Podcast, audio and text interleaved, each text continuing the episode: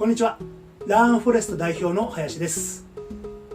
いざなう人以外に新人さんがどのような人に仕事を教わっているのかということで2人の他者が出てきましたよ。異質の他者1と同質の他者2という2人の存在があったんですが異質の他者1の人は人脈を広げてくれるということでですね非常に、え、メリットがあるんですけども反面デメリットが出てきてしまう場合があると。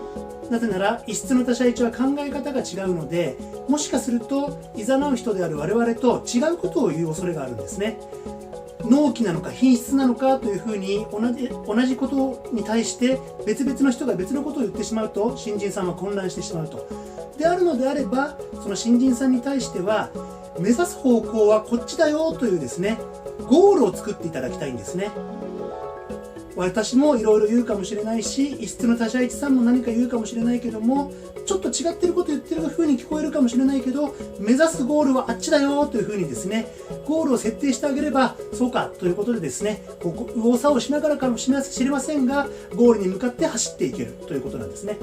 育成ゴールを存在するということで半年後なのか1年後なのか皆さんがその新人さんにはいついつまでにはこういうことができるようになってもらいたいなというですね育成ゴールというものを新人さんと一緒に合意していただきたいんですね。それでは。